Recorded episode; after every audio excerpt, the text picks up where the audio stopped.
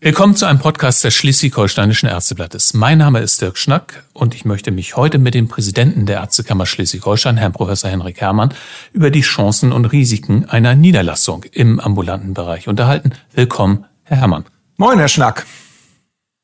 Eigene Praxis, Klinik, eine Laufbahn im öffentlichen Gesundheitsdienst oder doch lieber Karriere in der Forschung? Wir wollen uns heute mit einer dieser Möglichkeiten beschäftigen, und zwar mit der Tätigkeit im ambulanten Bereich. Früher bedeutete das in aller Regel, dass man eine Praxis übernimmt. Das ist heute nicht mehr zwangsläufig so. Erstens ist es nicht mehr unbedingt ein Mann, der eine Praxis übernimmt, sondern häufiger inzwischen eine Frau. Und zweitens ist es längst nicht immer eine Einzelpraxis, sondern es kann auch eine Gemeinschaftspraxis sein oder ein MVZ. Es kann sein, dass Mann oder Frau gleich Praxisinhaber werden. Sie können aber auch, was früher selten war, angestellt arbeiten.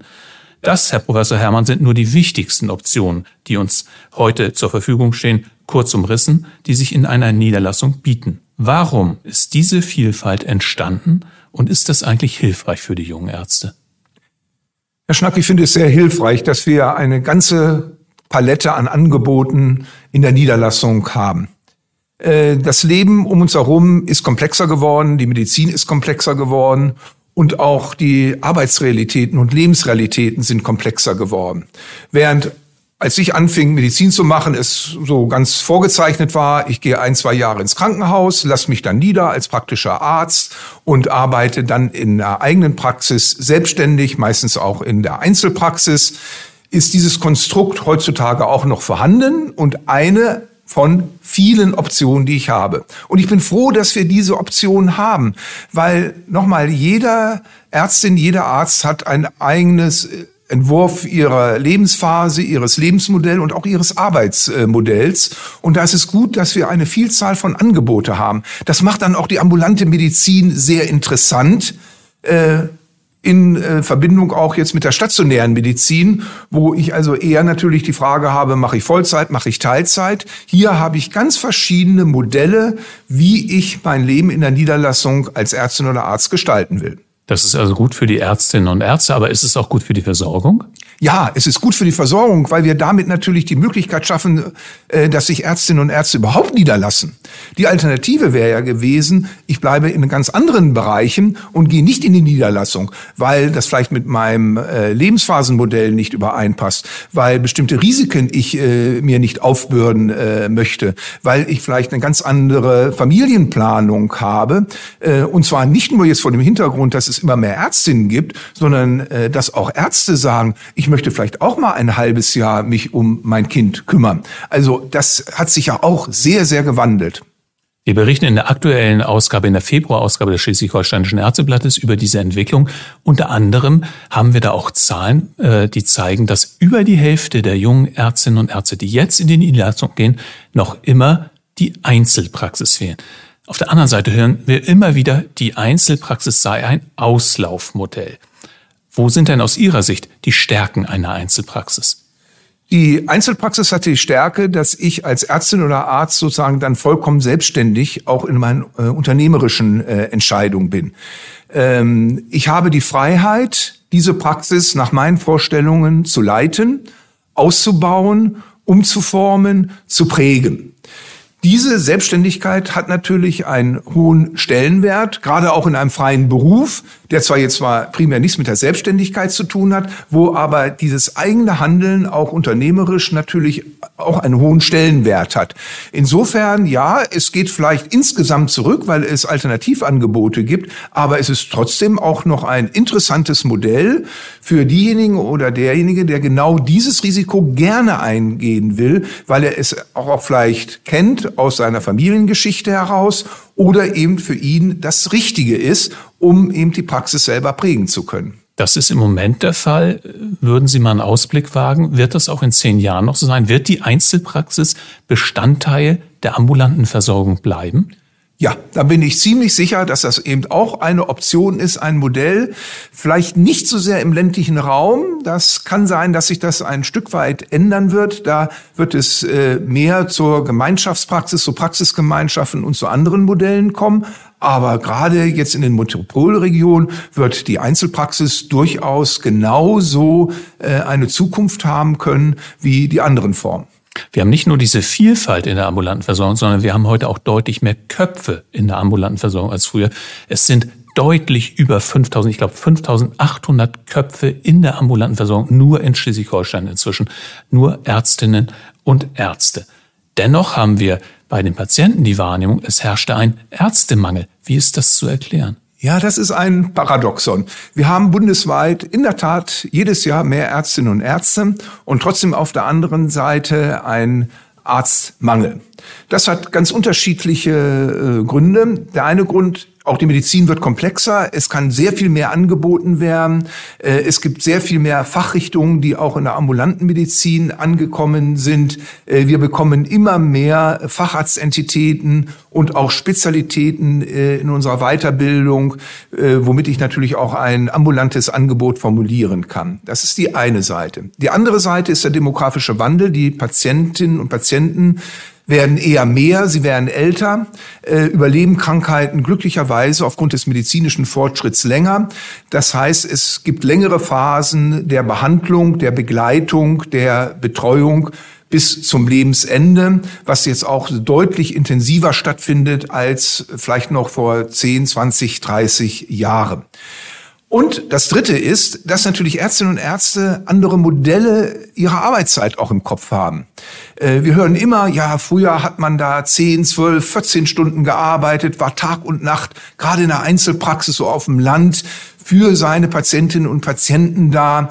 Äh, das ist noch gar nicht so lange her. Da haben sich zwei, drei Hausärzte in einem Sprengel rund um das Jahr herum den Notdienst geteilt. Das heißt, jeden dritten Tag war ich für 24 Stunden, jedes dritte Wochenende für meine Patientinnen und Patienten da. Das ist heutzutage nicht mehr das Lebensmodell. Äh, und ich bin auch, da muss ich ganz klar froh darüber. Ich äh, trauere diesen alten Zeiten nicht nach. Das war so, das ging vielleicht auch äh, vor 20, 30 Jahren. Das geht heute nicht mehr. Auch vor dem Hintergrund der eben genannten Komplexität und des Betreuungsbedarfs. Aber dass natürlich auch Ärztinnen und Ärzten ihr Leben, ihr äh, Familie und den Beruf unter einem Hut bringen müssen. Und da kann es sein, dass ich vielleicht noch persönlich sage, ja, das nehme ich auf mich, aber mein Partner oder meine Partnerin sagt, dann mach das bitte alleine, da mache ich nicht mit. Und das kann ich nachvollziehen. Äh, und insofern ähm, brauchen wir sozusagen diese Mehrärztinnen und Ärzte und dennoch ist die Zeit eher knapp vor dem Hintergrund der geschilderten, ja, eigentlich bisschen paradox erscheinenden Gründe. Aber wenn man sich das richtig überlegt, ist das gut nachvollziehbar, dass es so ist. Mhm. Also weniger Arbeitszeit pro Kopf und das ist auch richtig so, in der Pandemie leider nicht immer durchzuhalten für die Ärztinnen und Ärzte. Das ist richtig und äh, natürlich äh, in solchen Situationen arbeitet man mehr, das ist nicht das Problem. Nur das kann ich nicht 30, 35 Jahre lang in meinem Berufsleben machen, zumal ja auch die Altersgrenze nach oben hin verschoben wird. Das heißt, ich arbeite eher länger. Äh, wir haben niedergelassene Kolleginnen und Kollegen, die noch mit 70 und über 70 ganz normal in der ambulanten Versorgung tätig sind. Kommen wir mal zu den verschiedenen Trägern von äh, ähm, MVZ. Auch das gehört ja zu, seit einigen Jahren zur Versorgungslandschaft dazu, dass medizinische Versorgungszentren entstanden sind. Und die können auch Ärzte als Träger haben, aber auch andere Träger. Und zum einen sind das Kommunen, die da in die Trägerschaft gehen und damit auch ins wirtschaftliche Risiko. Wie beurteilt denn die Ärztekammer diesen Trend, dass Kommunen zunehmend in die ambulante Versorgung drängen? Wir kennen das ja aus dem stationären Bereich. Kommunen können ja auch Träger von Krankenhäusern sein. Wir sehen das positiv. Dass Kommunen jetzt die Verantwortung übernehmen, wird jetzt nicht der äh, generelle Fall sein und es wird auch nicht äh, sozusagen die Mehrzahl äh, solcher Trägerschaften sein. Auch hier kommt es sozusagen auf die regionale Situation an. Ich selber komme ja aus einem Bereich der Westküste, Kreis Dithmarschen, wo wir schon lange äh, Erfahrungen mit kommunalen Träger haben und ich muss sagen, das ist ein echtes Erfolgsmodell, weil wenn die Kommune nicht eingesprungen wäre, hätte es höchstwahrscheinlich äh, über länger oder kürzer einen Versorgungsengpass gegeben. Und das ist ja das, was wir, glaube ich, alle nicht wollen. Das möchte die Ärztekammer nicht, das wollen die Patientinnen und Patienten nicht, das wollen aber auch die Ärztinnen und Ärzte nicht. Da ist es ein ganz interessantes Modell, äh, das eben sozusagen die Plattform, die Kommune äh, bildet, die sich damit auch engagiert für die ambulante Versorgung äh, in ihrem Bereich, das auch ihren Bürgerinnen und Bürgern sozusagen zeigt und ähm, deshalb äh, auch sozusagen kein Nachwuchsmangel dann dort ist. Äh, wenn ich das jetzt sehe in Büsum oder Lunden, das läuft sehr gut, das prosperiert, das wären dann auch eher dann Gesundheitszentren, was ich sehr positiv finde, dass dann auch andere Gesundheitsfachberufe sich dort ansiedeln, dass das sozusagen irgendwie dann auch eine ambulante Versorgung aus einem Guss für so eine Region und für eine Kommune wird. In einer Metropolregion wird das eher die Ausnahme äh, sein. Insofern als Angebot ja, äh, wo es passt, ist das eine sehr gute äh, Alternative. Wäre damit also eine Voraussetzung, dass Kommunen sich engagieren sollen, dass sich keine Ärzte gefunden haben, die diese Sitze übernehmen möchten? Verstehe ich das richtig? Äh, das könnte ein Grund sein, aber es könnte auch äh, der andere Grund sein, dass äh, damit eine vielleicht kommende Nachfolgeregelung äh, vereinfacht wird. Also es war ja zum Beispiel in Büsum auch von der Ärzteschaft dort ausgegangen, der Wille, äh, dass die Kommune dort einsteigt. Äh, nicht, äh, weil sie jetzt schon aufhören, sondern weil sie erst in einigen Jahren aufhören wollte. Also eine vorausschauende Nachwuchsplanung, äh, die sehr erfolgreich war, weil natürlich in so einem Verbund man eher auch Weiterbildung im ambulanten Bereich machen kann. Eine ganze Reihe Kollegen haben das wahrgenommen, haben das kennengelernt und sind dann auch dort geblieben. Und als sie dann fertig war mit der Weiterbildung, haben sie dann einen Kassenarztsitz äh, übernommen. Also eher prospektiv gesehen äh, ist das ein gutes Modell, zukunftssicher eben so eine Region ambulant zu gestalten. Sie haben einige Orte angesprochen. Äh, wir haben auch medizinische Versorgungszentren, zum Beispiel in Silberstedt oder auch äh, Pellworm. Das sind alles äh, Kommunen, wo man sagen kann, ja, kann man nachvollziehen, dass der Andrang von jungen Ärztinnen und Ärzten nicht so wahnsinnig groß ist. Aber inzwischen haben wir auch medizinische Versorgungszentren von Kommunen in Bad Bramstedt, in Wahlstedt, also in für Schleswig-Holstein schon mittleren Städten. Ähm, das kann man doch fast gar nicht nachvollziehen, dass sich keine Ärztinnen und Ärzte finden, die sich in solchen Städten noch niederlassen möchten. Ja, es geht ja eben darum, möchte ich mich dann in einer Einzelpraxis oder zu zweit niederlassen, das äh, unternehmerische Risiko äh, dort tragen? Oder ist es äh, mir angenehmer zu sagen, dieses unternehmerische Risiko ist von mir weggenommen. Ich bin dort eine Zeit äh, von 8 bis 18 Uhr oder wie viel auch immer rein ärztlich tätig. Das füllt mich aus und ich möchte jetzt diese ganze unternehmerische äh, äh, Aspekte, die eben für eine Einzelpraxis ganz wichtig ja und auch prägend sind, die möchte ich persönlich nicht haben. Aus welchen persönlichen Gründen auch immer. Und insofern kann ich mir vorstellen, dass dann eher der Wunsch da ist, sich dann auch äh, jetzt sagen wir in Bad Bramstedt in einem kommunalen Arztzentrum äh, anzusiedeln und zu sagen, ja, ich arbeite da gerne als Ärztin oder Arzt, habe aber jetzt erstmal primär nichts mit Abrechnung, mit dem ganzen äh, Bürokratie drumherum zu tun, sondern ich bin sozusagen für meine Patientinnen und Patienten, deren Behandlung, Beratung, Dokumentation äh, zuständig. Und mit dem anderen habe ich jetzt erstmal relativ wenig zu tun.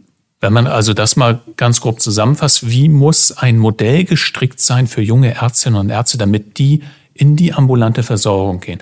Das bedeutet, möglichst erstmal kein wirtschaftliches Risiko. Das gilt natürlich nicht für alle, sondern für einige, damit mehr in die ambulante Versorgung gehen. Also kein wirtschaftliches Risiko, wenig Bürokratie, also eine äh, Verwaltungskraft, die ihnen alles abnimmt, möglichst was über die Sprechstunde hinausgeht.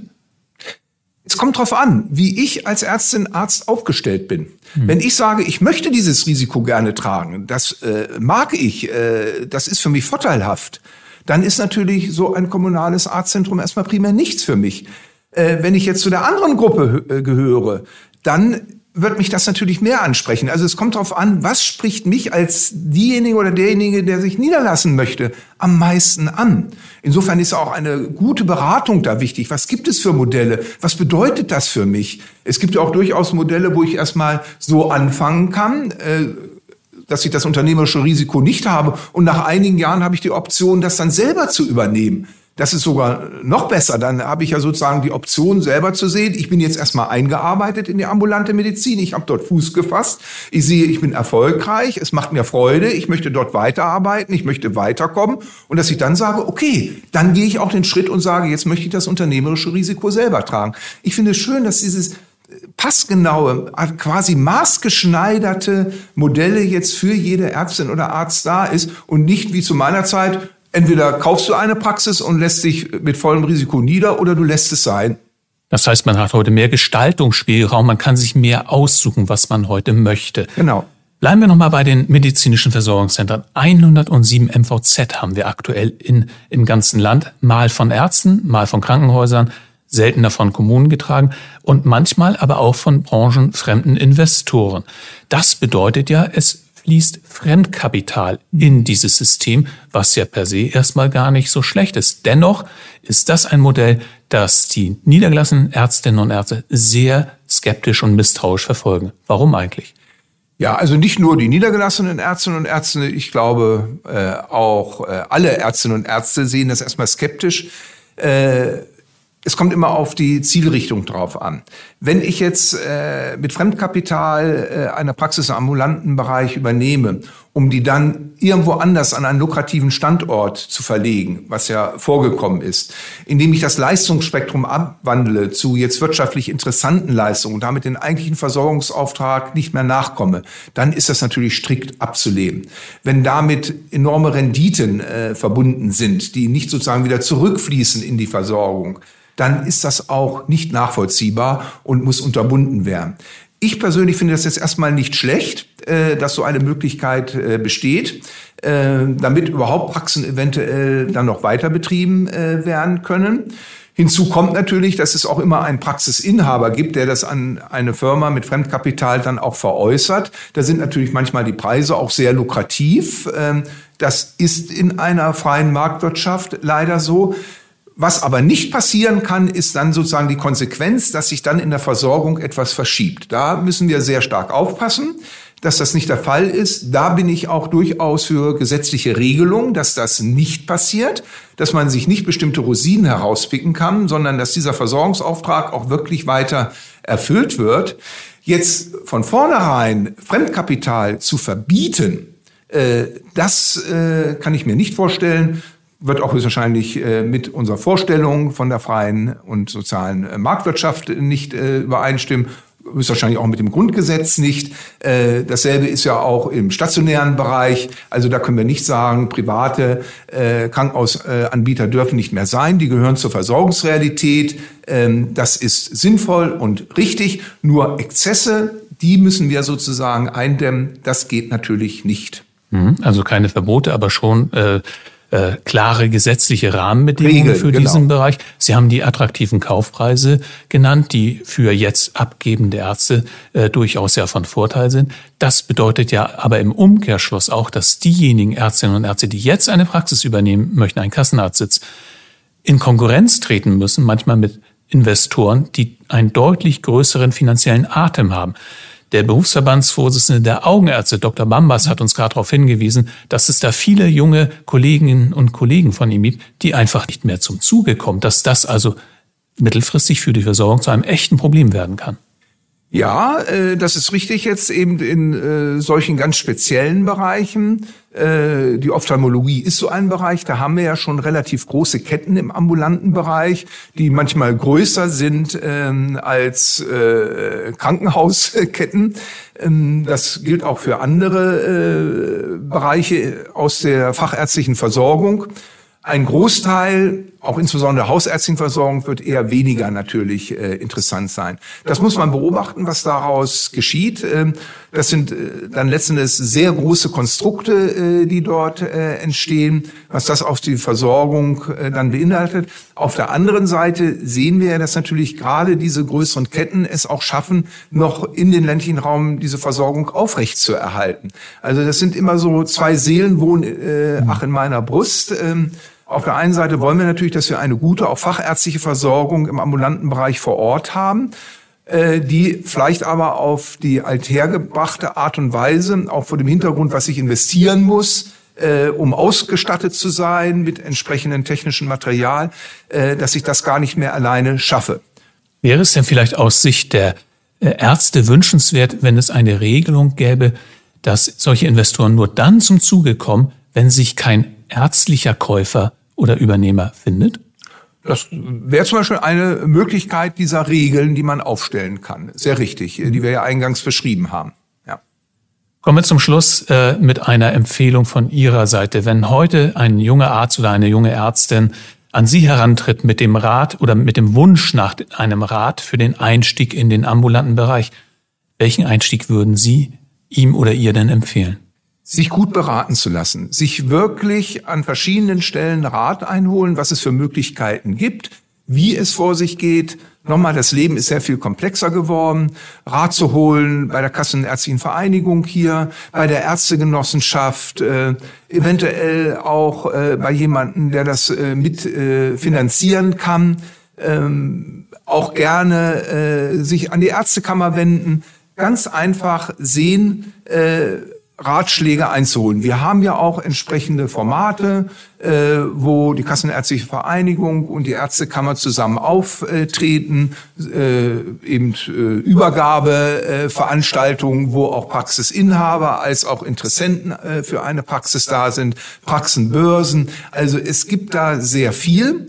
Äh, und auch schon während der Weiterbildung finde ich es natürlich gut, wenn man einen vielleicht gewissen Teil auch im ambulanten Bereich äh, machen kann, um das einfach kennenzulernen und dann selber abzuschätzen, ist das was für mich? Möchte ich das oder nicht?